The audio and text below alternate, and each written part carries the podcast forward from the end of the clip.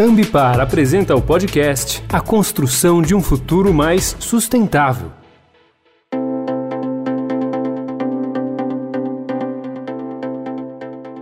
Durante o Summit ESG 2022, promovido pelo Estadão, a Ambipar apresentou um painel para falar sobre a economia circular de baixo carbono. No bate-papo estiveram com a jornalista Rita Lisauskas, o CEO da Bomer Ambipar, Guilherme Bramer, e o diretor de sustentabilidade da Ambipar, Rafael Tello. Durante a conversa, eles falaram sobre a economia circular que está transformando o dia a dia das empresas, quais projetos estão dando bons resultados e sobre a conexão da circularidade das cadeias produtivas e a economia de baixo carbono.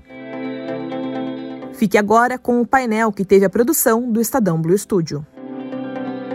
Sejam bem-vindos, é um prazer contar com vocês. Bom, é, eu queria começar com o Gui, queria ir direto ao ponto. Né? Eu, eu queria que você falasse, explicasse para a nossa audiência como que a economia circular ela está presente na nossa sociedade e que você desse para a gente alguns exemplos né, com projetos que a Bumer Ambipar está atuando para a gente poder tangibilizar e trazer todo mundo. Muitas vezes as pessoas não entendem o que significa trazer todo mundo para essa conversa. Seja bem-vindo, Gui.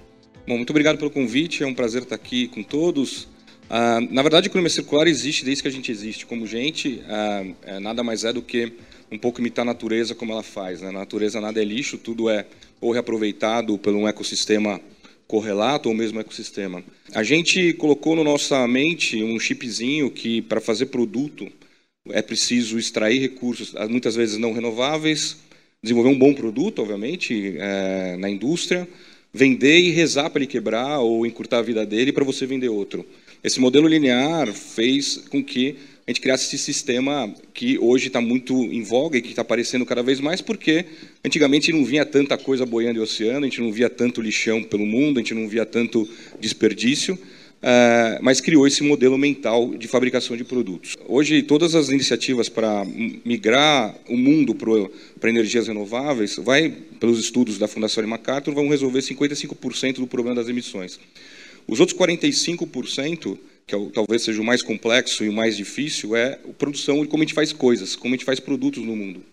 Esse modelo linear, que trouxe não só o desperdício de matéria-prima, que é o mais comum, né? o lixo está muito correlacionado à economia linear, mas a, esse modelo mental linear fez a gente criar outros três desperdícios que eu falo. Uh, um deles é de valor embutido, é o desperdício de valor embutido. Hoje, os produtos estão sendo desenhados de forma tão complexa em seu, sua composição para criar uma vantagem competitiva ao concorrente, que para você desmontar e retirar o, o recurso tão rico que está lá dentro, às vezes metais preciosos, é tão complexo, tão difícil e tão caro, que é mais fácil você jogar isso em aterro ou, ou fazer uma destinação talvez não a melhor possível. O terceiro desperdício eu chamo de ociosidade. Quem tem furadeira em casa aqui, é, saiba que ela vai trabalhar três minutos em toda a vida dela na sua casa. É, isso vale para vários outros materiais que a gente tem, que a gente usa quase nada é, e fica parado em algum lugar. Então, a questão de ter a posse de alguma coisa está sendo muito questionado para você ter acesso a essa coisa e não mais a posse. Em modelo, a gente vai falar bastante sobre isso no painel, e modelos de negócio que usem tecnologias, digitalização, internet das coisas e tal, estão facilitando novos modelos de negócio para a implementação da economia circular. E, por fim, é, a questão de vida útil de produto. A gente criou o conceito, desde a primeira crise econômica mundial, que encurtar a vida útil de produto de propósito na indústria aumentaria o consumo. Isso aconteceu, tem uma grande história falando sobre é, lâmpadas, né, que encurtaram a vida útil de lâmpada para queimar mais rápido para você. E esse conceito de encurtamento de vida, quem nunca se assusta quando chega uma atualização de software e você, ai meu Deus, faço ou não faço, vai tornar lento ou não meu celular. Então, esse conceito de obsolescência programada também foi criado por nós. Então, acho que a economia circular está dentro da sociedade, a economia circular, é, economia circular faz parte do nosso jogo e agora a gente está aprendendo a mudar esse tabuleiro. E, para finalizar, não é, economia circular é muito confundida por tecnologia da NASA, por exemplo, mas é muito mais, que é o mais difícil para mim, é mudança de forma de pensar processo com produzir. Para mim, é o mais difícil é mudar a forma de pensar de algo que vem centenário produzindo de uma forma linear para uma economia mais é, inteligente. Obrigada, Gui. Agora eu queria trazer o Rafael para essa conversa. Seja bem-vindo. É, é, Rafael, a Ambipar ela fechou uma parceria né, com o Pacto Global da ONU né, para é, inspirar um impacto positivo no meio ambiente, na sociedade, no mercado global. É, eu queria que você explicasse para a gente como é que foi e como vocês atuam Né? Você estava me falando aqui um pouquinho antes do painel que vocês atuam como verdadeiros parceiros aqui no Brasil. Né? Eu queria que você explicasse para a gente como é que isso funciona. Seja bem-vindo. Obrigado, Rita. Obrigado pelo convite. Bom, a gente na Ambipar tem a sustentabilidade dentro do nosso DNA. E a gente encara com muita seriedade esse, esse desafio de promover a sustentabilidade. E a gente olha muito para os 17 Objetivos do Desenvolvimento Sustentável. Então, é a Agenda 2030 da ONU, que, no âmbito das empresas, isso é muito olhado pelo Pacto Global. E como a gente sabe que sozinhos a gente não vai conseguir dar conta de todos esses desafios, a gente é, conversou com o Pacto e estabelecemos essa parceria. Né? Hoje nós somos apoiadores institucionais do Pacto e a gente está olhando muito é, dentro dos 17 ODS, né? o, o Grupo Ambipar, a gente tem, enfim, uma série de, de empresas, mas a gente olhou principalmente para dois desses ODS, que são justamente a economia circular e uma economia de baixo carbono. Então, como o Gui colocou, quando a gente trabalha economia circular, a gente está, é, ao mesmo tempo, é, aproveitando uma oportunidade de mercado, então, trilhões de dólares que podem ser ganhos com uma organização dessa economia circular e também combatendo aí quase metade dos, das emissões de gás de efeito estufa. Então, o Pacto Global, por ser uma organização internacional muito forte no Brasil, com mais de 1.500 empresas signatárias, se tornou para nós um parceiro muito interessante para a gente trabalhar junto e é, atacar esses temas, tanto aqui no Brasil, mas também nos 16 países que a gente está presente. É, Gui, você esteve recentemente em Davos, né, é, para receber o prêmio de empreendedor social do Fórum Econômico Mundial. Eu queria que você contasse para a gente é, se você é, percebeu algum desafio é, em comum entre esses projetos de economia circular, né, que estão sendo implementados em todo o mundo, obviamente é uma preocupação mundial, né, é um assunto que está em pauta em todo o mundo, e que você desse para a gente também alguns exemplos do que, do que você viu, do que você tem observado. Sim, foi uma experiência muito interessante. Eu estava lá mais com 50 empreendedores é, que eles classificam como social innovators, é, pessoas de, do Egito, Jordânia, África, Europa, enfim, é, de uma série de países, e cada um com uma preocupação clara de como executar projetos em alta escala para resolver problemas socioambientais no mundo. Né? Então, tem exemplos lá desde projetos muito parecidos com o nosso, na Índia, por exemplo, de coleta envolvendo cooperativa de catadores, coisa que a gente faz aqui no Brasil é, muito forte. A gente trabalha aí com mais de 10 mil cooperados é, todos os meses nos ajudando a fazer essa triagem, é, que é complexa, né? E até exemplos maravilhosos, por exemplo, de fomento à leitura numa uma empreendedora maravilhosa da Jordânia, que está em mais de 60 países, criando culturas através da leitura em voz alta. Coisa que para a gente, que isso tem a ver, ela explicando o sentido de ler em voz alta para as crianças, o quanto você incentiva essa criança a buscar o conhecimento. Então, são exemplos que, que para mim, foram transformadores, estar é, tá num ambiente desse. Senti muita falta do Brasil é, ali, teve um painel muito importante para discutir a nova economia. O tema esse ano foi a transformação através da, da confiança. E teve um painel sobre a América Latina e o Brasil não estava presente. Quer dizer, é, o Brasil participou muito em painéis menores sobre, sobre a nossa Amazônia e outros pontos, mas temas que foram na maior plenária, que envolveram a América Latina, infelizmente o Brasil não foi representado. E é, e é uma pena, porque é onde são discutidos temas assim que podem mudar realmente uma, uma lei, uma, uma postura, pactos em não economia circular, trazendo para nosso nossa discussão. Tem muitos acordos globais acontecendo que estão mudando países. Né? Tem um acordo é, na África, por exemplo, num país em Gana, onde que juntou governo, empresas, marcas, instituições e estão resolvendo a questão de resíduo pós-consumo é, envolvendo cooperativas de catadores também, criando empregos e melhorando muito a, a vida dessas pessoas, e a indústria sendo fomentada para conseguir reciclar mais.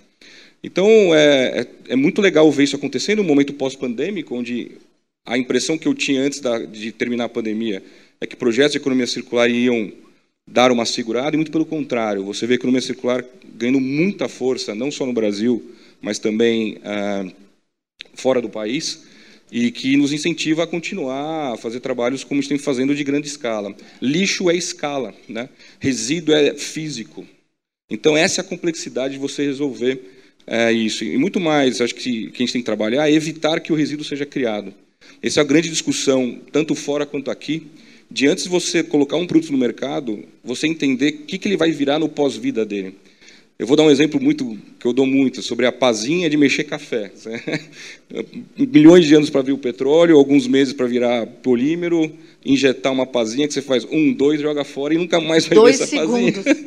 Essa pazinha vai cair em algum lugar. Então essa lógica de construção de design é que está sendo muito discutido no mundo, ou seja, como é que a gente realmente implementa design circular nas empresas. E eu, eu tenho certeza que tirando os, os psicopatas, os executivos não querem acabar com o planeta. Falta, falta conversar, falta informação, falta que há projetos onde mentes brilhantes e de várias áreas estejam nas mesas para serem discutidos novos produtos. E eu vi muito isso lá fora, e eu vejo, obviamente, a gente está com muitos projetos aqui no Brasil, é, isso começa a discutir, ou seja, vou lançar um produto, o que, que eu faço? Que material eu uso? Como eu desenho o modelo de negócio? É simplesmente boto no varejo e vendo? Ou eu posso criar um ecossistema de retorno? Já desenho uma, uma embalagem para ser retornável, por exemplo, e outros exemplos que a gente pode fazer, o que está tá mudando realmente é, o mundo. Então, foi uma experiência maravilhosa. Isso cria agora uma agenda brasileira lá dentro do fórum. É, eu e mais três brasileiros estamos nessa agenda para discutir é, temas de economia circular e social business. E a gente quer trazer mais empresas para essa, essa conversa. É fundamental ter um envolvimento da indústria, do governo, entender o que está sendo feito no mundo para pegar bons exemplos e trazer para cá. O Brasil tem muito país parecido para resolver o problema, como Índia, como países africanos, que a gente pode aprender com esse povo e trazer essas, essas ideias bacanas para cá é, e revolucionar mesmo o mundo e, e ajudar os executivos a, a, executar. Como eu falei, os executivos querem fazer o certo, eles não querem fazer o errado, mas falta um pouco de dessa, desse ecossistema de inovação social e, e ambiental na mesa de discussão. Rafael, eu queria pegar um gancho que o Gui trouxe sobre essa experiência que ele falou sobre Gana, na África. Né? Ele falou né, dessa união de empresas e, e de poder público. Você acha que passa por políticas públicas quando a gente faz esse tipo de discussão, é, é, ou seja, não adianta só as empresas encamparem essa bandeira se não passar por, por políticas públicas de governo, tirando os psicopatas como o Gui, esse disclaimer muito bom que ele fez. É, claro, o, o, o, poder público ele dá as diretrizes, ele define as regras, né? então o papel do poder público é, é fundamental. Né? Mas o que eu acho que é importante, pensando que a gente está aqui num fórum discutindo a parte empresarial, é que a gente também é, não deve é, esperar o governo simplesmente ter uma posição passiva em relação é, ao governo. Eu trago até um exemplo de uma empresa nossa, né? aqueles aqui que estiveram nos assistindo que já foram à Europa, tem aquela experiência de ir no supermercado e ter uma maquininha lá onde você devolve a, a embalagem e recebe o dinheiro de volta daquela embalagem. Né? Isso é amparado por legislação. É, hoje aqui no Brasil, até onde eu sei, a gente não tem isso, mas uma empresa do grupo, né, a Triciclo, ela pegou essa máquina e ela está trabalhando com a ideia de pontos, de benefícios para quem é, devolve a embalagem, e isso em parceria com outras empresas, inclusive com, com a indústria que está preocupada com a devolução das suas embalagens. Então, a gente trabalha essas alternativas, a gente inova, a gente cria novos modelos, mas realmente acaba sendo mais lento, talvez, do que se a gente tivesse o, o, poder público junto com a gente. Né? Mas acho que o Brasil tem, tem muita cabeça boa, as empresas têm essa possibilidade, a gente pode ir influenciando também, dentro do nosso quadrado, né, a atuação do governo. Se eu puder complementar, é, acho que são algumas cabeças importantes que têm que estar envolvidas para criar um ecossistema circular que ajuda, vai ajudar, com certeza, uma economia de baixo carbono. Primeiro é governo. É fundamental o governo estar ligado no tema e, e escutar especialistas e, e, se comunicar com parceiros de outros países para criar leis que fomentem a economia circular e ajudem as empresas a realmente a, a optar por essa economia ao invés de uma economia tradicional. Você tem também as, as, os negócios. As, as, empresas precisam colocar dentro do seu pilar estratégico a economia circular dentro do seu plano climático. Ou seja, a economia circular faz parte, tem que fazer parte do plano climático daquela empresa que está sendo pressionado pelos acionistas e sendo pressionado pelos clientes e, e consumidores daquela marca para elas serem mais sustentáveis. Então, tem que estar no pilar estratégico, tem que estar no, no indicador de performance do C-Level, tem que estar no, no, no indicador de performance uma empresa como um todo precisa ter as instituições, ou seja, como um Fórum Econômico Mundial, como é, COPs e tal, economia circular tem que ser pauta, e está sendo pauta, ou seja, é, tem discussões gigantes sobre o tema nesses grandes eventos mundiais, que também ajuda a criar pactos é, como isso. E, por fim, obviamente, a, as empresas que ajudam as empresas a performar, então os designers, é, os publicitários, entre outras é, jornalistas que podem ajudar essas empresas a criar formas de chegar mais fácil para o consumidor como é ser sustentável. É muito difícil eu também, como consumidor, que eu não tenho essa informação, e sempre comprei dessa forma, ah, agora você tem que dar cambalhota, lavar, pintar, levar até lá, buscar, porque senão você está fazendo mal para o planeta. O cara, tá bom, eu vou fingir que eu não estou olhando, ninguém está olhando, não. Deixa eu levar meu filho de manhã, tenho que trabalhar, e ó, vou jogar no lixinho aqui, resolvi meu problema. A gente foi ensinado que jogar na cesta de lixo resolveu o problema. Como é que eu reduco essa história? Então eu coloco como último pilar a educação. É fundamental uma criança que entra numa escola, até o final da faculdade dela, pós-graduação, tenha a cadeira de, de, de sustentabilidade. Como geografia, como letras, como matemática, tem que ter sustentabilidade do começo a fim, não uma aula de biologia apenas, mas uma aula sistêmica de, de, sustentabilidade, desde o início escolar até o seu fim da. Acho que ninguém nunca para de estudar, mas tem que ter essa aí como cadeira obrigatória. Aí você transforma, realmente, é um, é um todo, não é um ou outro que vai ajudar a transformar, mas precisam ter iniciativas muito robustas para mudar a forma de fazer, porque, como comentei no início, é muito mais uma forma diferente de pensar do que uma tecnologia da NASA. E isso que é o mais difícil. A economia comportamental que está sendo estudada no mundo inteiro, é muito difícil mudar hábito, é muito difícil mudar. Eu tenho uma empresa que tem lá 100 anos de vida, sempre fiz assim. Agora vem um ambientalista e falar que eu tenho que fazer diferente, sendo que eu estou dentro da lei. Como é que eu mudo tudo isso? Meu Boeing está voando. Como é que eu como eu mudo essa história. Né? Tem que ter realmente um, um ecossistema de várias cabeças pensando para resolver um problema tão complexo que é fazer produtos diferentes. Rafael, eu queria te perguntar como é que você é, faz como diretor de sustentabilidade, né? Vocês já nasceram com esse DNA de é, ambientalmente sustentável. Como é que você faz como diretor internamente para engajar toda a empresa numa cultura interna também de sustentabilidade? É, bom, eu acho que hoje esse é o principal desafio que a gente tem. Né? O, o, a gente está num crescimento muito acelerado. Só para vocês terem uma ideia, no ano passado nós compramos 30 empresas. Né? Então, com diferentes níveis de, de maturidade. Mas é, o, que é, o que a gente tenta fazer, né? como o Gui bem colocou, olhar muito a parte da educação. Então, é, todo o nosso time precisa entender com profundidade a questão da sustentabilidade entender que quando a gente está falando da agenda de sustentabilidade, a gente está falando do nosso negócio, a gente está falando do nosso desenvolvimento.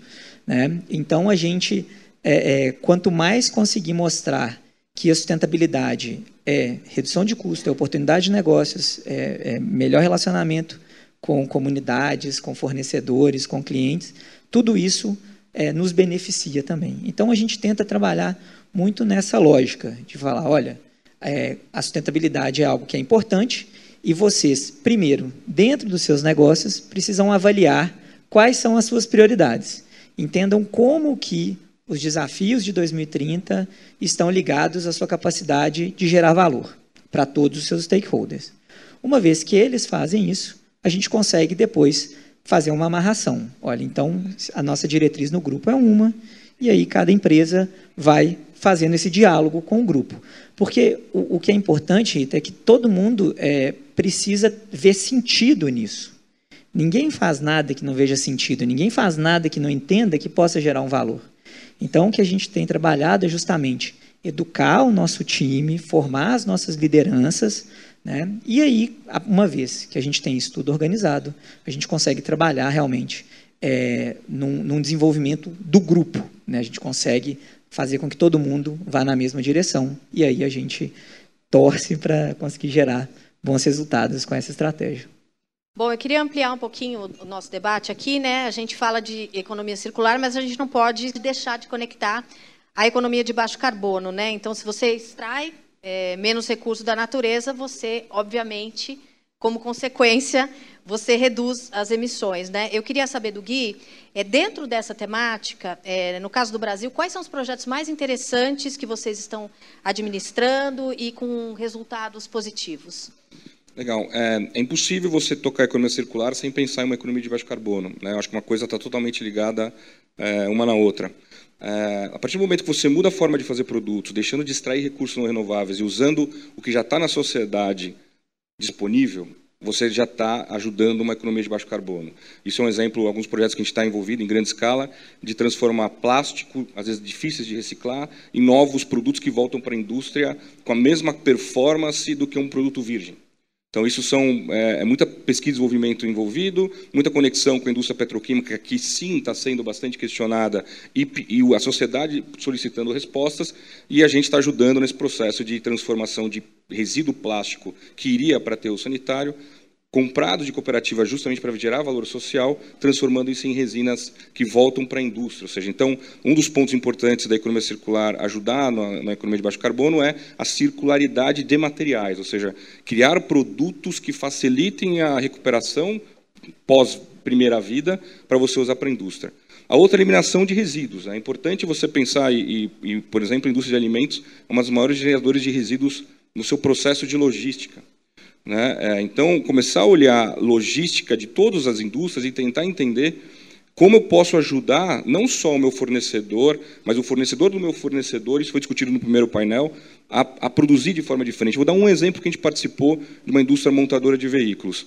A gente ajudou a fazer uma leitura da cadeia 1, cadeia 2, eles têm lá o Tier 1, Tier 2, Tier 3, e chegou no Tier 3, onde faziam aqueles tampões de carro que, pelo padrão de qualidade dessa montadora, não podia ter nenhum risco. E eu, como leigo desse assunto, e outras pessoas estavam lá, a gente não identificou vários problemas daquele produto. Por que isso aqui não vai ser enviado para o cliente? Ah, porque se eu enviar, eu posso tomar uma multa milionária, então eu prefiro descartar. Eram mais de 100 toneladas por mês de descarte desse tipo de material, que é extremamente complexo, são vários materiais num só e tal. Quando a gente bota para conversar a indústria automotiva que comprava de um, de um Tier 1, que comprava do Tier 2 e bota esse trail para conversar, chegaram, fosse, acho que talvez a gente está apertando muito no padrão de qualidade, não deixar de, obviamente, ter um padrão de qualidade exigido pela, pela, pelo mercado, mas talvez aquele pontinho que ninguém via não seja mais um problema de qualidade, muito mais uma, uma coisa que a gente subiu muito a régua e com isso evitou de 100 toneladas por mês serem colocados em aterro sanitário. Então, evitar desperdício na cadeia é a segunda atividade que a gente é, tem que, que, pensar. E segundo, é uma agricultura regenerativa. Ou seja, a gente, como falei, o desperdício da cadeia de alimentos é gigante. Se a gente começar a criar conceitos de cultivo local, de fomentar o local e criar um conceito de, de, aí tem muitas empresas brasileiras que já fazem isso na área de cosméticos, por exemplo, que já vão numa área, fomentam aquela, aquela coisa local para manter floresta em pé, para criar uma maneira generativa e assim capturar carbono, obviamente, e, e criar um mercado novo. tive uma experiência com uma empresa da Indonésia que está fazendo exatamente isso lá na Indonésia, visitando vários pequenos fazendeiros, criando um sistema de regeneração que esse ano vai faturar 90 milhões de dólares só em crédito de carbono com esses parceiros na Indonésia. Então, tem exemplos possíveis e escalados no mundo e o Brasil está tá se demonstrando como grandes ah, ah, fomentadores desse tipo de projeto. Né? O grupo mesmo, através da Biofílica, vem fazendo um trabalho gigantesco ah, nesse tipo de modelo, e o Brasil, por toda a matriz limpa que tem, tem um potencial gigante de ser um grande vendedor de carbono no mundo. Então, a economia circular é totalmente correlacionado com, com a economia de baixo carbono. É impossível pensar uma longe da outra. Rafael, hum, você acredita que a ascensão desse tema, né, de mercado de baixo carbono dentro das empresas, é, qual que é o impacto positivo, né? Como influencia positivamente esses projetos de economia circular? Bom, é algo que a gente não pode mais se esquivar. Né? A gente tem muitos desafios internacionais, temos compromissos. Então, é, trabalhar as metas, empresas que têm esses compromissos, elas acabam é, buscando soluções é, disponíveis e também inovando para conseguir atender esses compromissos. Então, a gente entende que quando uh, uma empresa ela estabelece um compromisso climático, ah, eu quero ser net zero, eu quero ser carbono neutro, ela vai atrás de soluções nisso. E aí é onde a gente é, consegue ajudar. O que eu acho interessante, trazer um exemplo aqui nosso da, da Ambipar, talvez inspire outras empresas. É, a gente tem um compromisso de neutralizar todas as nossas emissões, seja no nosso braço de serviços ambientais, seja no nosso braço de resposta à emergência. Então, uma vez que a gente tem esse compromisso, toda ação nossa de redução de carbono, ela acaba tendo um incentivo econômico, porque se a gente está neutralizando, a gente tem que comprar um crédito, a gente tem que investir. E se a gente consegue, através de uma ação, ter algum ganho, é, produzir um projeto que reduza a quantidade de carbono que a gente emitiu também, a gente acaba tendo um segundo benefício econômico.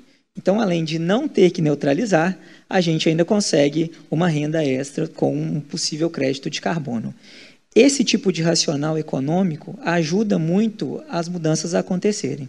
Então, acho que outras empresas que conseguirem entender, enfim, essas possibilidades e também trabalharem com esses compromissos, elas vão ter mais incentivos e vai ser mais fácil seus executivos, das suas lideranças promoverem as mudanças que a gente tanto precisa. Bom, a gente já está se encaminhando aqui para o final, né? É, eu queria agradecer demais a presença de vocês. Queria pedir as considerações finais do Gui e também do Rafael, começando pelo Gui. Bom, uh, primeiro, obrigado pelo convite. Uh, é sempre legal poder compartilhar um pouco do que a gente vem fazendo e, e a minha consideração final é entender que economia circular é negócio novo, é inovação, é pensar diferente, de verdade, ou seja, inovação boa é aquela inovação que gera dinheiro novo, é, não coisas que tomam dinheiro e, e diminuem valor de, de empresa. É, uma coisa importante que vem acontecendo no mundo, os fundos de investimento estão mudando o seu foco de investimento para empresas que têm um impacto positivo na sociedade. Então, isso faz muita empresa repensar a forma de fazer. Então, para você que tem empresa, que está nesse mercado, tem oportunidades maravilhosas de negócios, a ajudar esses gigantes a entregar a economia circular de baixo carbono em suas propostas. É impossível um, um transatlântico gigante que faz assim a vida inteira achar que vai conseguir resolver isso sozinho, como foi falado no primeiro painel, e eu reforço aqui pela característica dos projetos que a gente toca. É fundamental você ter um cooperado sentado na mesa, é fundamental você ter um designer sentado na mesa, é fundamental você ter um, uma pessoa que estuda psicologia sentado na mesa, porque tem comportamento para ser discutido, e não só engenharia que vai é, resolver sozinho, é impossível, não é tecnologia da NASA novamente. Então, é muito legal por discutir num, num evento como esse, temas que estão sendo discutidos não só aqui, mas fora, é, e contar com o Mera Ambipar e, e, do que for necessário para ajudar em projetos que fomentem a economia circular no Brasil, de maneira prática, de maneira escalável, envolvendo cooperativa de catadores para gerar emprego social e tecnologia de materiais para lançar produtos novos com, com essa cabeça de do início ao início, como a gente sempre fala. Obrigada, Guilherme Bramer, que é CEO da Boomer Ambipar. Agora eu queria ouvir as considerações finais do Rafael Telo, que é diretor de sustentabilidade da Ambipar. Rafael, obrigada. Muito obrigado. Eu queria só realmente é, reforçar isso que o Gui colocou. Quando a gente fala de uma economia circular economia de baixo carbono, é, esses são desafios que extrapolam qualquer empresa, qualquer organização. Então a gente precisa realmente pensar nisso como é, um ecossistema e aproximar esses atores que estão trabalhando. A gente está né, é, no grupo junto com o Pacto Global, conversando com outros atores, fizemos uma parceria com a Universidade Mackenzie também, justamente para formar esses profissionais que vão é, atuar nas empresas para fazer tornar isso realidade. Então, é, eu fico aqui um convite para que todo mundo que esteja interessado conte com a gente. Né? A gente está falando, né, existem dados aí da, da Accenture de 4 trilhões de dólares aí disponíveis para quem conseguir achar soluções dentro da economia circular. E se a gente fizer isso, a gente vai estar gerando valor para as empresas, para as pessoas, para a sociedade e para o meio ambiente. E no caso da Ambipar, cumprindo o nosso propósito. Então a gente quer realmente ser uma engrenagem dentro desse sistema, mas a gente precisa do apoio de todo mundo para tornar isso realidade. Obrigada, Guilherme. Obrigada, Rafael. Muito obrigada a você que acompanhou. Esse painel foi uma parceria do Estadão Blue Studio com o grupo Ambipar. Obrigada pela audiência de vocês. Se você perdeu e quer assistir ao Summit ESG na íntegra, ele está disponível em estadãobluestudioplay.com.br.